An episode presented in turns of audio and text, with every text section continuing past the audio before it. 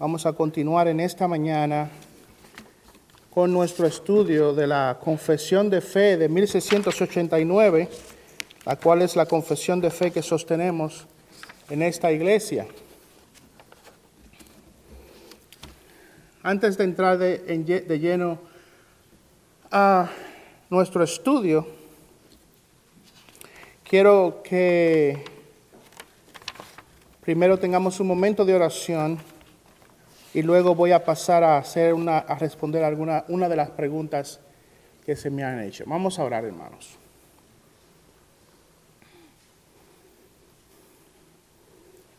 Oh Dios de gloria.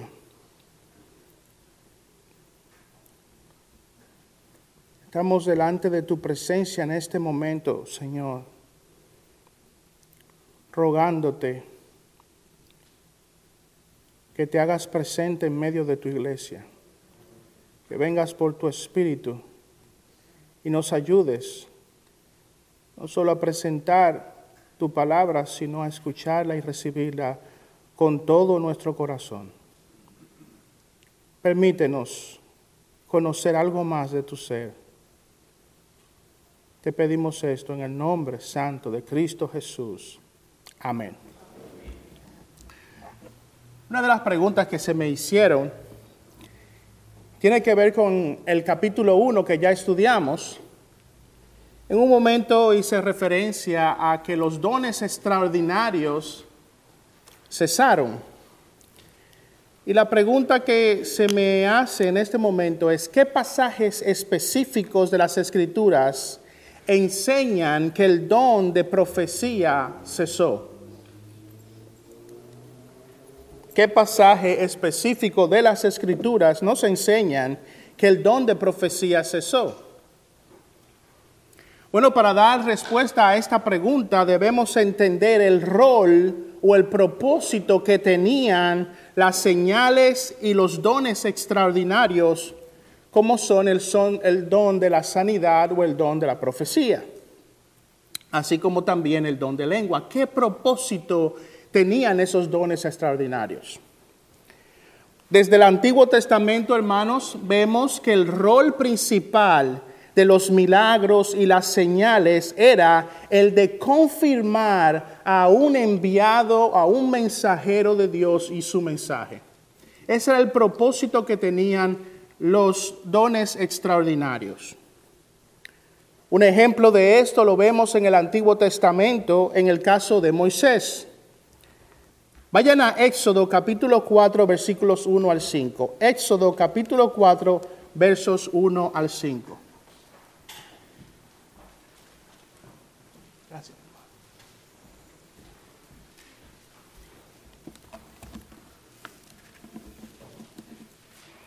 Dice allí en Éxodo capítulo 4 versículos 1 al 5. Moisés respondió y dijo, y si no me creen, ni escuchan mi voz, miren que él está refiriéndose a él como mensajero y a su mensaje. Dice, y si no me creen, ni escuchan mi voz, porque quizás digan, no se te ha aparecido el Señor. Y el Señor le dijo, ¿qué es esto que tienes en la mano? Y él respondió, una vara. Entonces él dijo, échala en tierra. Y él la echó en tierra y se convirtió en una serpiente. Y Moisés huyó de ella.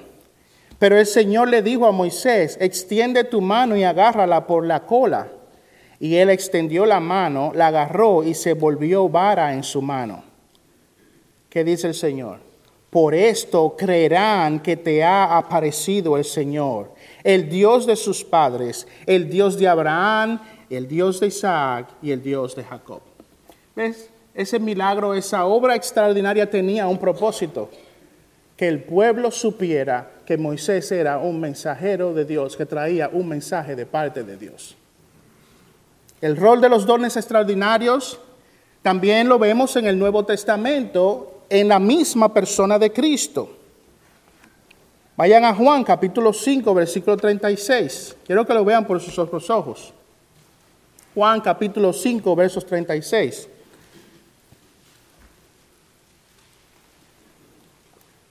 Allí el Señor dice, pero el testimonio que yo tengo es mayor que el de Juan, porque las obras que el Padre me ha dado para llevar a cabo, las mismas obras que yo hago, dan testimonio de mí, de que el Padre me ha enviado.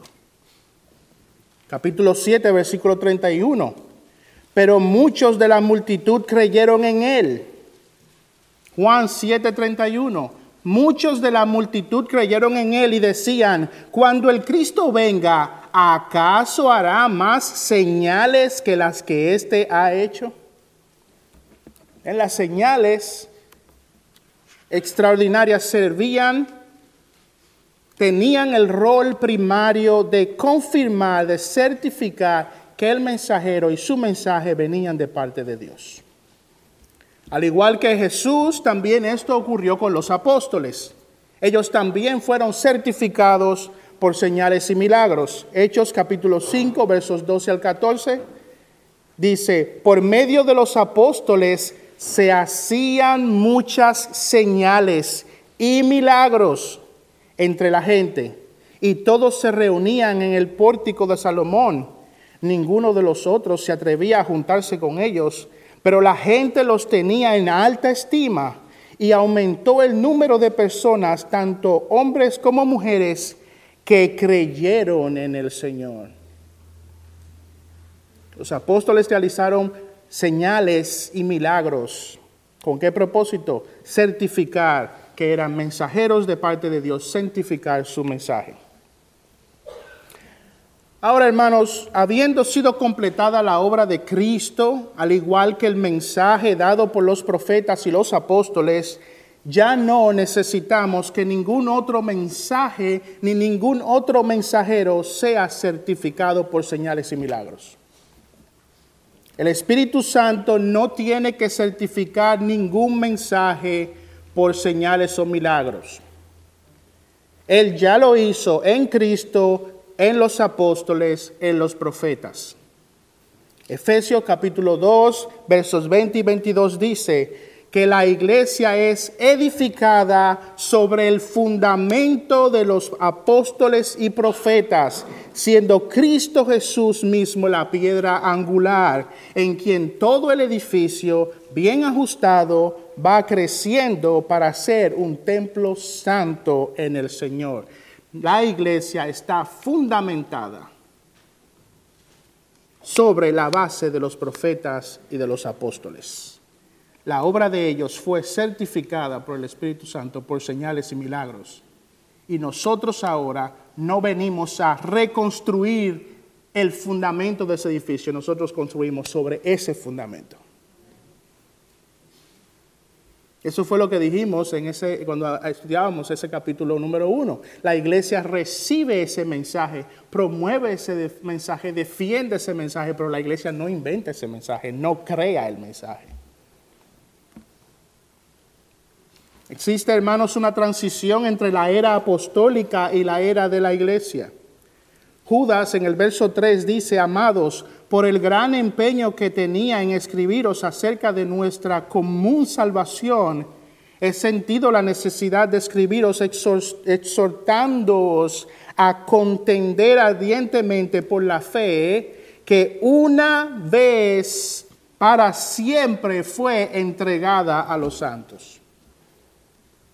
Esta fe que fue entregada a la iglesia es ese cuerpo de doctrina que recibimos de los profetas, de los apóstoles y de Cristo. Nosotros ya no tenemos que reinventar el mensaje. Ese mensaje ya fue recibido y el Espíritu Santo, a través de señales y milagros, lo certificó. Ya no necesitamos ningún otro don extraordinario para certificar el mensaje de ningún supuesto apóstol. Este libro está completo y aquel que quite o añada a este libro, dice la palabra, que sea considerado maldito. No necesitamos ninguna señal extraordinaria. Tenemos todo lo que necesitamos en las escrituras. los dones extraordinarios cumplieron su propósito, certificar el mensaje. El mensaje ya está certificado. Judas capítulo 17, pero vosotros amados, acordaos de las palabras, acordaos de las palabras que antes fueron dichas por los apóstoles de nuestro Señor Jesucristo. Acuérdense, estudien, analicen, vean lo que ellos ya dijeron. Hermanos, esta es la razón principal por la cual entendemos que los dones extraordinarios ya tuvieron su cumplimiento y por tal razón cesaron. Muy bien, esa es la respuesta a esa pregunta. Quiero entonces ahora, hermanos, hacer una, digamos, aclaración o más bien una explicación, extender sobre una idea que se presentó en ese momento sobre la eh, el domingo pasado cuando hablaba sobre la, el misterio de Dios. Como vimos en esa ocasión, una de las cosas que mencioné era que Dios en la totalidad de su ser, en la totalidad de su sustancia, hablábamos de la sustancia, estábamos en el contexto de esa, de esa porción del capítulo, dije que era imposible conocer a Dios en la totalidad de su ser, de quién Él es, de su sustancia.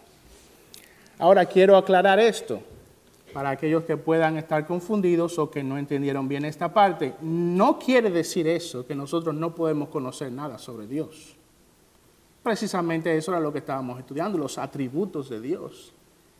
Dios comunica en su palabra su ser, quién es Él. Entonces es importante que tengamos eso en cuenta.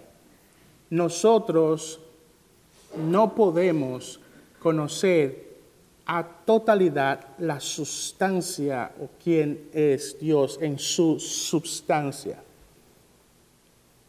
Es imposible. De hecho, los atributos incomunicables que hablamos el domingo pasado, aquellos que no son transferibles a los humanos o que Dios en su voluntad no, no nos otorgó tener su omnipresencia, su omniscencia, su omnipotencia, esas cosas que no son comunicables a los hombres, aún ellas, hermanos, pensemos, son difíciles de entender. Que Dios está en todo lugar.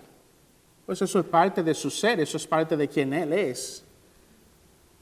Pero comprender en la totalidad lo que quiere decir ser omnipresente, su inmensidad que Él llena todas las cosas omnipotente, tan poderoso que no está restringido por absolutamente nada. La mente humana realmente llega hasta un límite, no puede entender en su totalidad esa cualidad de Dios.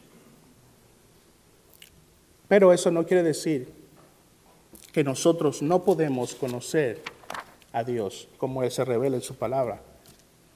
La totalidad de su ser, de su sustancia, no, pero sí podemos conocer a Dios. Ok. Vamos a ver, hermanos, vamos a continuar entonces estudiando el capítulo 1 de, perdón, el capítulo 2 de la confesión y estamos estudiando los atributos de Dios. El último atributo que vimos fue la infinidad de Dios. El atributo número 5, la infinidad de Dios.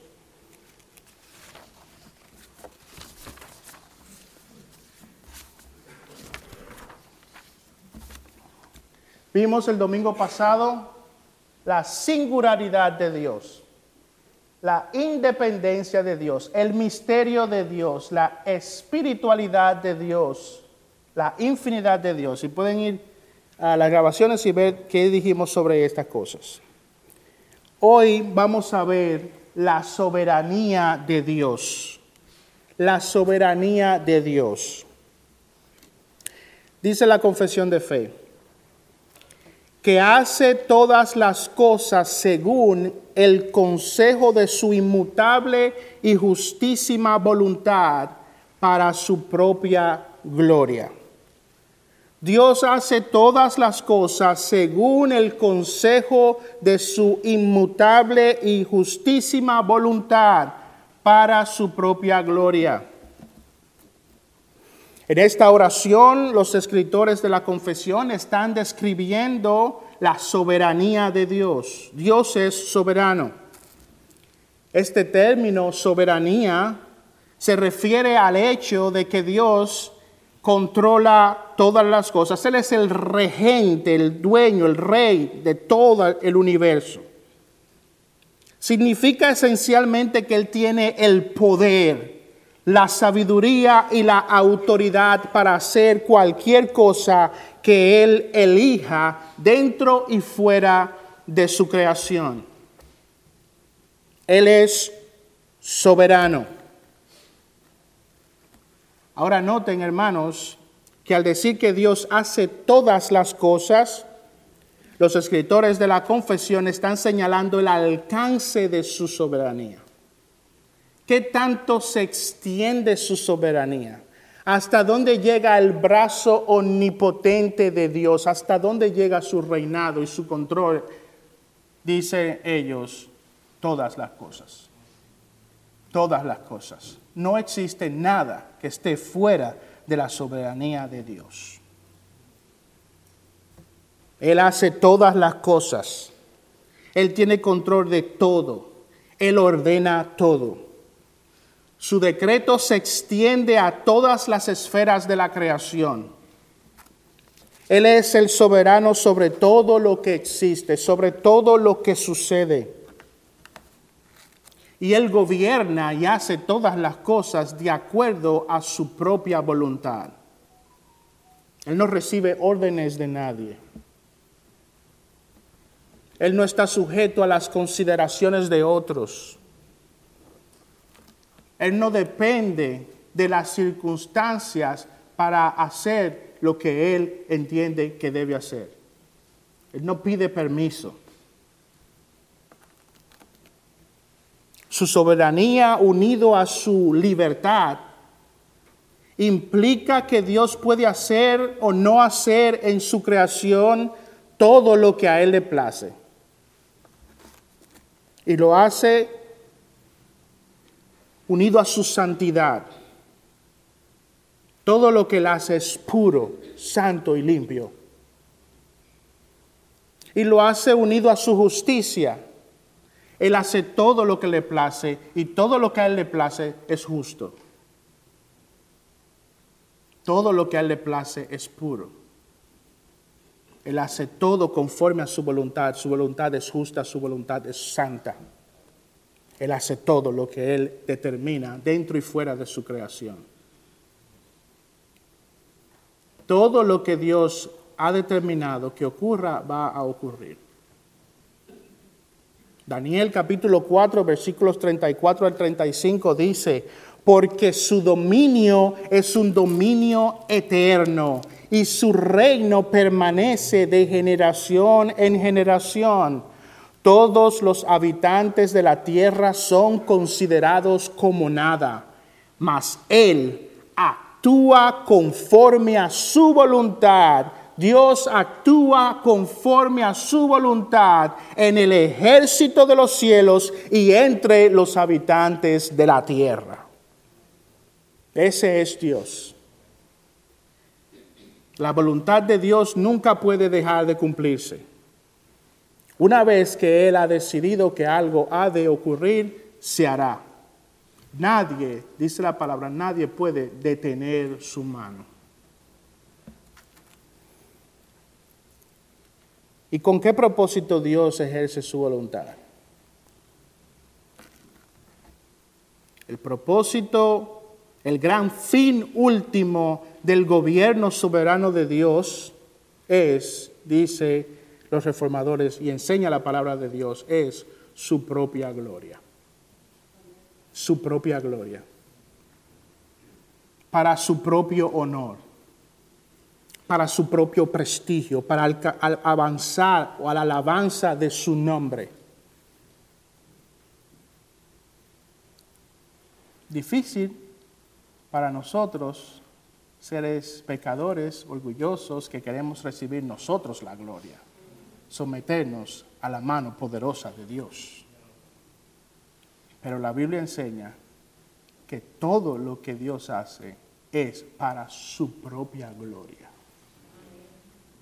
Y los hijos de Dios, por el Espíritu Santo, nos sometemos gustosamente a esa realidad soberana. Que se haga tu voluntad en la tierra como se hace en el cielo. En séptimo lugar, los escritores de la confesión nos hablan entonces del amor de Dios. El amor de Dios.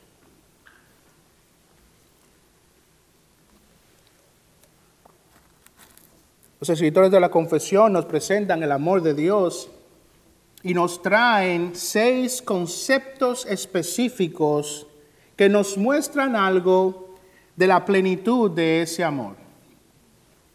Dicen que ese amor es que Él, que Dios, perdón, dicen que Dios es amantísimo, benigno, misericordioso, longánimo, abundante en bondad y verdad, perdonando la iniquidad, la transgresión y el pecado. Dios es amantísimo. La palabra de Dios dice que Él es amor. Dios tiene buena voluntad para con sus hijos y tiene también una gran benevolencia para con el resto de sus criaturas.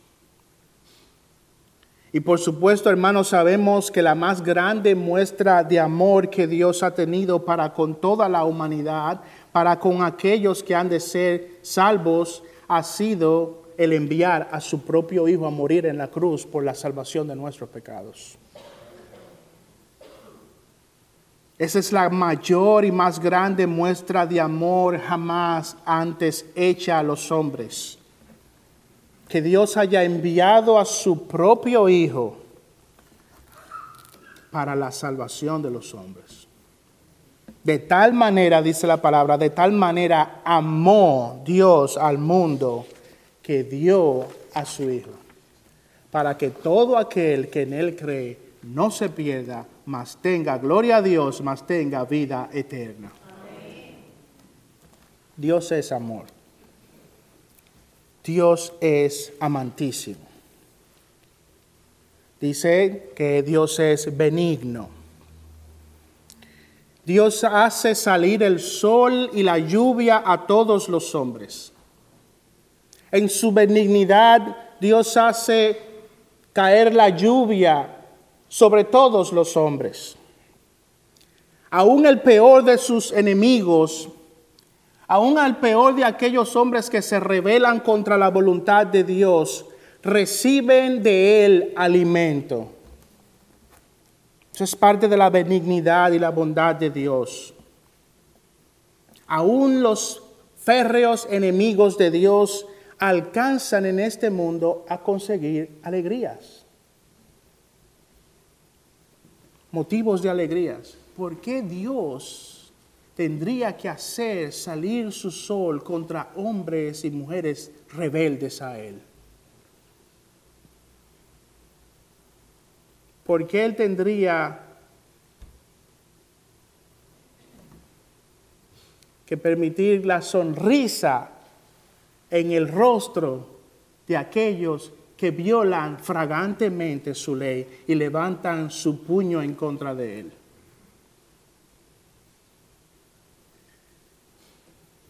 Por su benignidad. Es su benignidad unida a su paciencia la que hace que Dios no consuma en el acto a aquellos que se rebelan en su contra. Dios es benigno. Y unido a eso, dicen los reformadores que Dios es misericordioso. Dios es misericordioso, Él es compasivo. Él sabe ser sensible a las necesidades de sus criaturas y se preocupa por ellas. Salmo capítulo 3, 103, versículo 8 dice, compasivo y clemente es el Señor, lento para la ira y grande en misericordia. Dice el versículo 13 de ese capítulo, como el Padre se compadece de los hijos, se compadece Jehová de los que le temen, porque Él conoce nuestra condición, se acuerda de que somos polvo. Qué misericordioso nuestro Señor.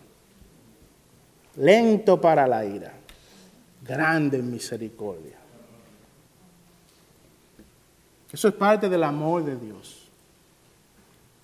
Eso es parte, esa es una manifestación de quien Él es. Él es amor. Él es amantísimo, Él es benigno, Él es misericordioso no nos paga conforme a nuestros pecados. Tiene paciencia para con nosotros. Esa paciencia también se conoce como su longanimidad. Él es longánimo.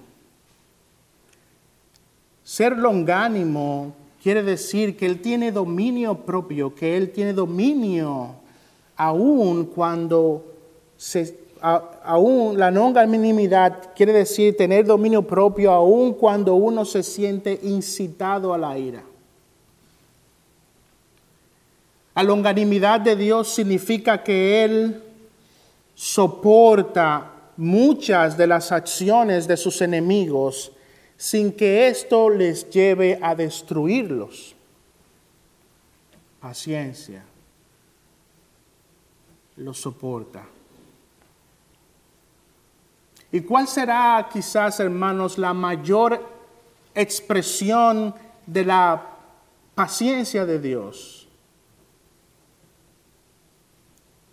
La mayor, quizás, la mayor expresión de la paciencia de Dios se puede ver en esa espera que Él tiene para que los hombres respondan al llamado del Evangelio. esa paciencia o esa espera que Dios da para dar tiempo a los hombres para venir a los pies de Cristo. ¿Qué mayor longanimidad que esa? Él es soberano. Él es soberano, Él puede, su Hijo, a segunda venida de Cristo puede ocurrir cuando Él quiera. Ocurrirá cuando Él quiera. Él es paciente, Él es longánimo. Segunda de Pedro capítulo 3 versículo 9 dice, el Señor no se tarda en cumplir su promesa, según algunos entienden la tardanza, sino que es paciente para con nosotros. Él es paciente para con vosotros, no queriendo que nadie perezca, sino que todos vengan al arrepentimiento. Cada día que pasa, amigo, escucha, cada día que pasa es una muestra de la longanimidad de Dios, de su paciencia para contigo.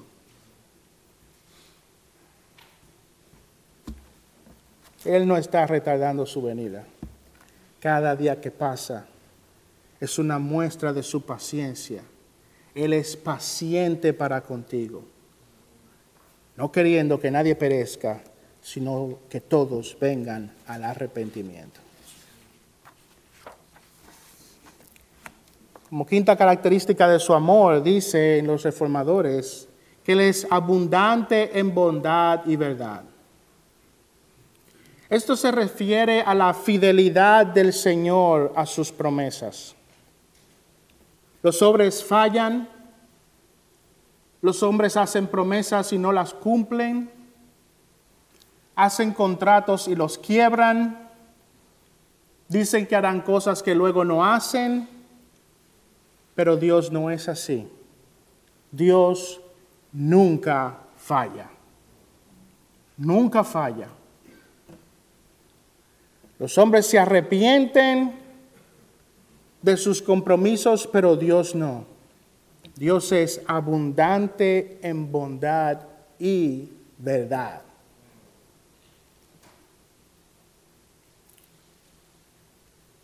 Como última característica de su amor, dice que Él perdona la iniquidad, la transgresión y el pecado. Qué gran misericordia, qué gran muestra del amor de Dios. El Señor perdona a aquellos que se arrepienten y creen en su Hijo Jesús. ¿Por qué Él tendría que hacer eso? ¿Por qué Él tendría que luego de una vida completa de pecado, que luego de una vida completa de rebeldía a Dios y a su ley, indiferentes a Dios, enemigos de Dios, dice la palabra, porque Él tendría que perdonarnos por su gran amor, por su gran amor. El Señor perdona a todos aquellos que se arrepienten de sus pecados y vienen a creer en Cristo Jesús. Esa es la máxima expresión del amor de Dios, el perdón de los pecados.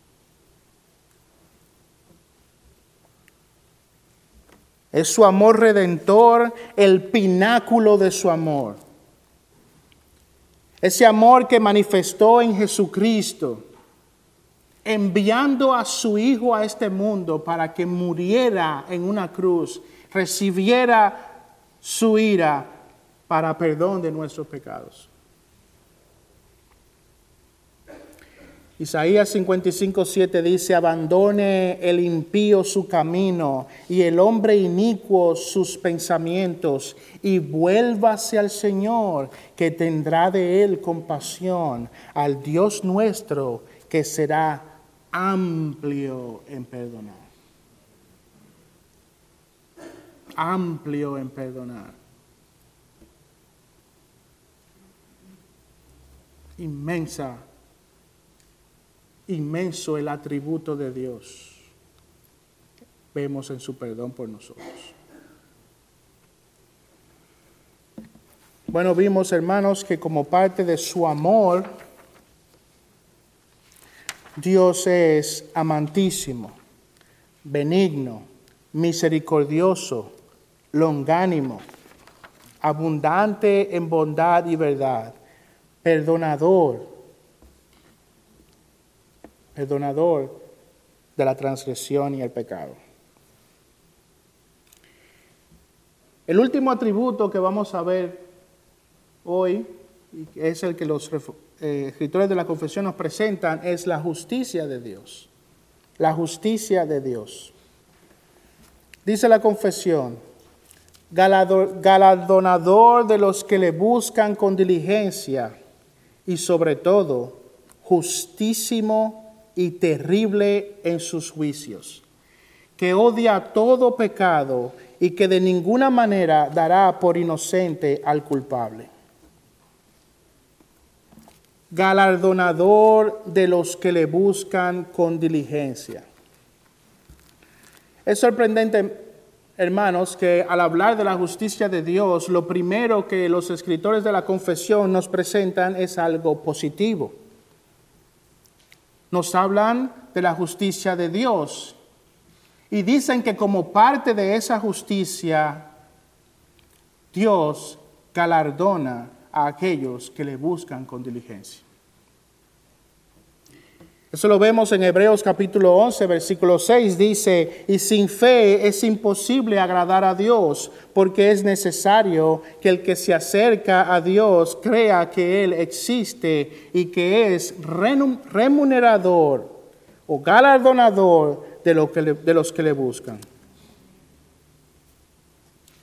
Dios es justo para con aquellos, hermanos, Dios es justo, parte de su justicia es que Él es justo con aquellos que buscan agradar y glorificar su nombre. El hecho de que Dios sea remunerador de su pueblo es una gran motivación para las buenas obras en el pueblo de Dios. Dios mira, hermanos, con agrado nuestras obras de amor por Él y por el prójimo. Y Él mira con agrado y remunera las buenas obras de sus hijos como parte de la expresión de su justicia. Dice Hebreos capítulo 6, versículo 10, porque Dios no es injusto como para olvidarse de vuestra obra y del amor que habéis mostrado hacia su nombre, habiendo servido y sirviendo aún a los santos. Dios en su justicia se complace en recompensar los esfuerzos sinceros de su pueblo mientras lo buscan con diligencia. Dios no tiene que darnos nada. Dios no nos debe nada. Nosotros tenemos que hacer lo que Él nos pide porque Él es Dios. Nosotros le debemos obediencia a Él nosotros le debemos gloria, honor a Él. Y a cambio de eso, Él no nos tiene que dar absolutamente nada. Pero Él es compasivo, Él es bueno, y como parte de su justicia, Él decide galardonar, recompensar a aquellos que le buscan con diligencia. Eso es parte del amor de Dios.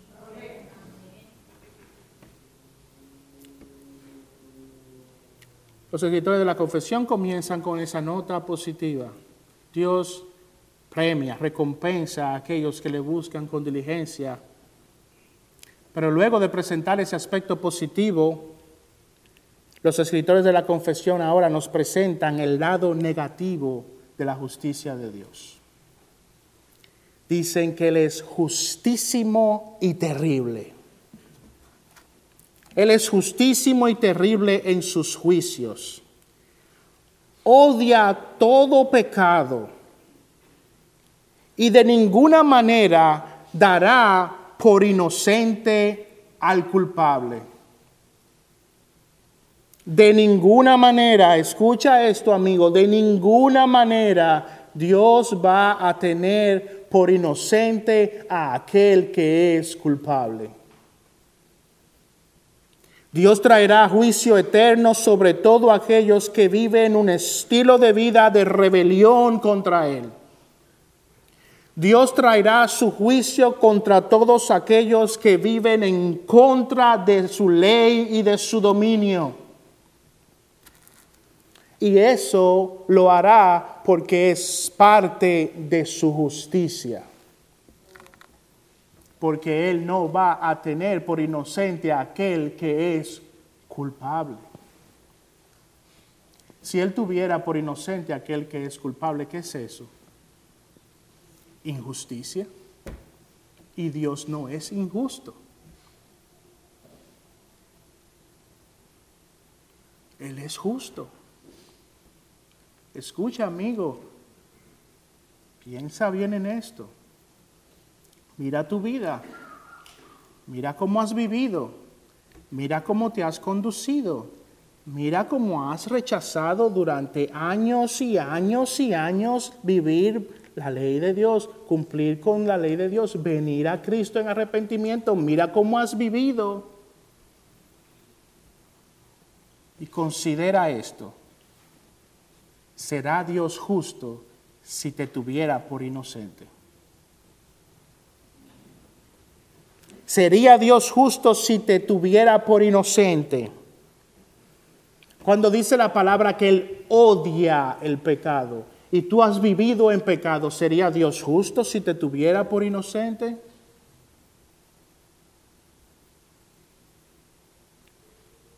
Eso iría en contra de quien Él es. Él es justo. No te puede tener por inocente. Cuando durante toda tu vida le has rechazado y eres culpable. Dios odia el pecado, Dios juzgará el pecado. Dios odia el pecado, no tendrá por inocente al culpable. Bueno, hermanos, en, esta, en este último atributo de Dios encontramos una presentación equilibrada de quién es Dios. Aquí nos presentan un maravilloso equilibrio del carácter de Dios. Vimos la singularidad de Dios, la independencia de Dios, el misterio de Dios, la espiritualidad de Dios, la infinidad de Dios, la soberanía de Dios, su amor y finalmente vimos su justicia. Y quiero terminar de la misma manera, que terminé el domingo pasado, haciéndoles esta pregunta. Hermano, amigo, ver quién es Dios, entender algo de su ser, entender algo de su carácter, ver sus atributos, ¿acaso ha venido a conmover tu corazón? estremece esto tu corazón. Amigo, tú que has vivido apartado de Dios, rebelde a su ley, despreciando a su Hijo, escuchar sobre sus juicios, ¿acaso ha venido a estremecer tu corazón? Debería. Debería. Saber que Él no tendrá por inocente al culpable debería estremecer tu corazón. Debería llevarte corriendo a los pies de Cristo. Debería llevarte a buscar desesperadamente el perdón del pecado, la limpieza de tus pecados, la salvación que solo es posible en Cristo Jesús. Debería el entender la justicia de Dios.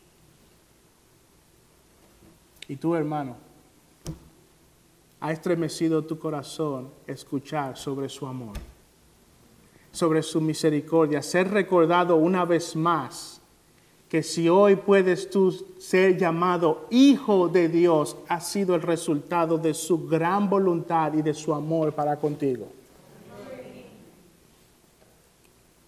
No puedes hacer nada para ganar esta gran salvación. Ha sido todo por su bondad, por gracia, por misericordia para contigo. Estremece eso tu corazón. Hermanos, necesitamos en nuestras iglesias más de Dios y menos de los hombres. Necesitamos conocer más del carácter de Dios. Que el Señor bendiga su palabra entre nosotros y que nos lleve a un profundo sentido de amor por Dios en el caso de sus hijos y de temor y de búsqueda de Dios para aquellos que no le conocen. Vamos a orar.